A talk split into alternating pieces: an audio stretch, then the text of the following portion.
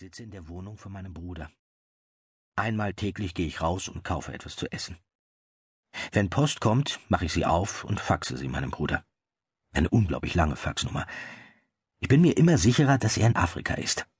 Den Zettel, auf dem ich seine Adresse notiert habe, habe ich aber nicht mehr gefunden. Abgesehen davon tue ich so gut wie nichts. Ich blättere in Zeitungen oder liege auf dem Sofa und gucke in die Luft. Pläne habe ich keine. Immer noch herrscht dieses Gefühl vor, dass das meiste sinnlos ist. Nicht gerade inspirierend. Ich habe das Tempo total runtergefahren. Auf Null. Ich denke, dass ich von vorn beginnen muss. Bloß, wie macht man das? Gestern habe ich eine Liste geschrieben, was ich habe und was nicht. Das hier habe ich. Ein hübsches Fahrrad, einen guten Freund, einen schlechten Freund, einen Bruder, Klammer auf in Afrika, Fragezeichen, Klammer zu, Eltern, Großeltern, einen hohen Kredit fürs Studium, eine bestandene Zwischenprüfung, einen Fotoapparat, eine Handvoll Geld, Klammer auf geliehen, Klammer zu, ein paar so gut wie neue Joggingschuhe. Und das habe ich nicht. Pläne, Begeisterung, eine Freundin, das Gefühl, dass die Dinge zusammenhängen und dass am Ende alles gut wird, ein gewinnendes Wesen, eine Uhr. Die paar Mal, als ich mir heute die Liste angesehen habe, konnte ich feststellen, dass die Haben-Seite mehr Punkte enthält als die Nicht-Haben-Seite. Ich habe elf Sachen, mir fehlen sechs. Man könnte fast optimistisch werden.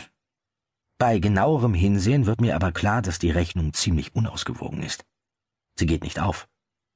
Einiges von dem, was ich habe, ist wohl entbehrlich, und etliches von dem, was ich nicht habe, scheint mir absolut notwendig, um so zu leben, wie ich es gern will.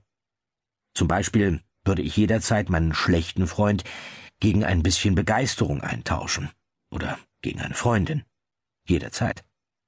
Aber es ist sonnenklar, dass das so nicht funktioniert. Ich habe ein bisschen mit den Zahlen herumgespielt. Elf plus sechs macht siebzehn. Eine ziemlich hohe Zahl, wenn es um die Grundausstattung im Leben eines Menschen geht. Ein paar Sekunden lang war ich richtig stolz. Aber das Ganze ergibt überhaupt keinen Sinn.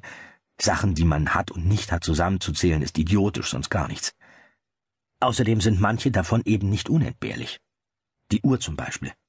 Ich hätte gerne eine Uhr, aber ich würde nicht behaupten, dass sie wesentlich ist. Ich habe nur einfach Lust darauf, eine zu haben, damit ich besser mit der Zeit gehen kann. Wie gesagt, ich komme nicht besonders gut mit der Zeit klar, und ich glaube, es ist besser, man stellt sich seinen Problemen, als dass man ihnen ausweicht. Aber ob eine Uhr wesentlich ist? Nee. Mit den Joggingschuhen ist es dasselbe. Die sind auch nicht wesentlich, aber ich habe welche. Vielleicht kann man ja sagen, dass sich die Uhr und die Joggingschuhe gegenseitig aufheben. Dann bleibt noch zehn plus fünf. Macht fünfzehn. Auch noch schön groß in dem Zusammenhang diese Zahl, aber leider unbrauchbar und genauso sinnlos wie 17. Ich muss versuchen, an was anderes zu denken. Wie ich gerade auf dem Sofa liege und döse, höre ich, dass ein Fax kommt. Ich warte, dass der Apparat es ausspuckt und abschneidet. Dauert vielleicht eine Minute. Dann fällt das Fax auf den Boden und ich stehe auf es holen. Es ist von Kim. Kim ist mein guter Freund. Ich kenne ihn seit ein paar Jahren. Er ist ein netter Kerl und er wird gerade Meteorologe. Er ist zu einem Praktikum oder sowas auf einer Insel oben im Norden. Wenn ich ihn richtig verstanden habe, ist er auf der Insel allein. Er liest ein paar Messgeräte ab und rechnet irgendwas aus. Außerdem ruft er ein paar Mal täglich im Meteorologischen Institut in der Uni in Oslo an. Ich glaube, er fühlt sich da oben ein bisschen einsam. Er schickt mir unablässig Faxe. Bei diesem Tempo kann ich schlecht mithalten. Ich habe ihm schon gesagt, dass ich ihm nicht so oft faxen kann wie er mir. Er sagt, das ist in Ordnung, aber trotzdem, ich weiß, er versauert so langsam auf seiner Insel. Wir haben es nicht im Einzelnen besprochen, aber unsere Regel lautet in etwa, dass er mir faxen kann, so viel er will, aber ich brauche nur zu antworten, wenn ich mich dazu in der Lage fühle. Mit dieser Regel kann ich leben. Kim faxt mir, dass er schwedisches Fernsehen gesehen hat, einen kommerziellen Unterhaltungskanal. Er schreibt mir auf Schwedisch.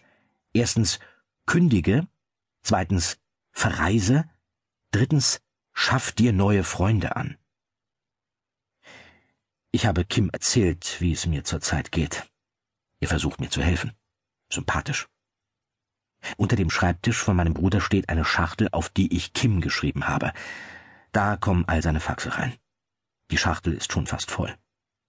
Seit Kim mitgekriegt hat, dass ich an einem Ort bin, wo es ein Fax gibt, steht das Ding nicht still. Ich lege mich wieder aufs Sofa. Es muss etwas passieren.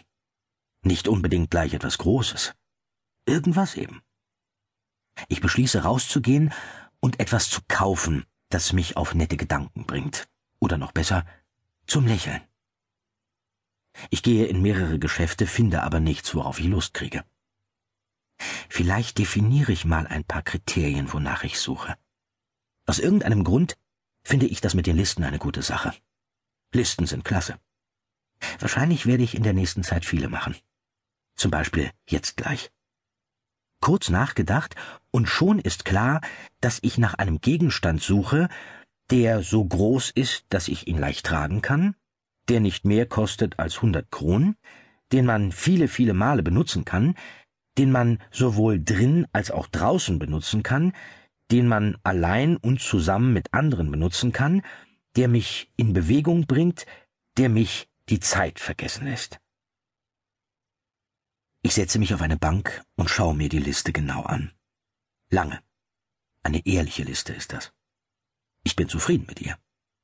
Vielleicht gibt es so ein Ding, vielleicht auch nicht. Nicht so wichtig. Wichtig ist die Liste.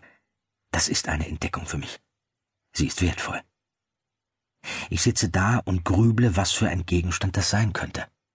Wahrscheinlich mehrere. Ich will aber nur einen. Auf einmal geht mir auf, dass ich einen Ball haben will. Schlicht und einfach. Ich spüre eine Welle der Begeisterung.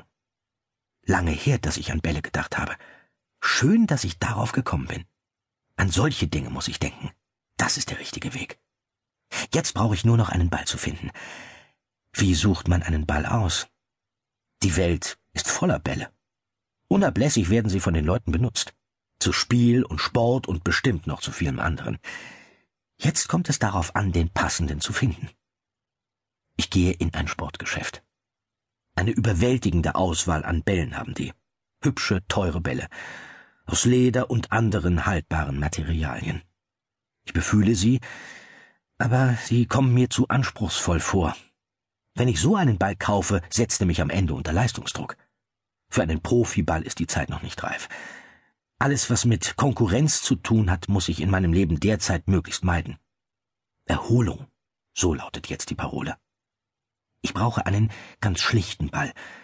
Am besten einen aus Plastik also weiter in ein Spielzeugladen.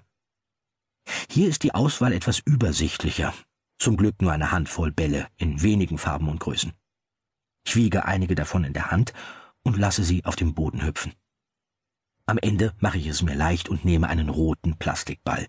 Mittelgroß, knapp 50 Kronen kostet er. Für den Transport gibt man mir eine Tüte. Dann radle ich nach Hause. Ich faxe Kim. Bessere Laune als seit langem, habe mir roten Ball gekauft.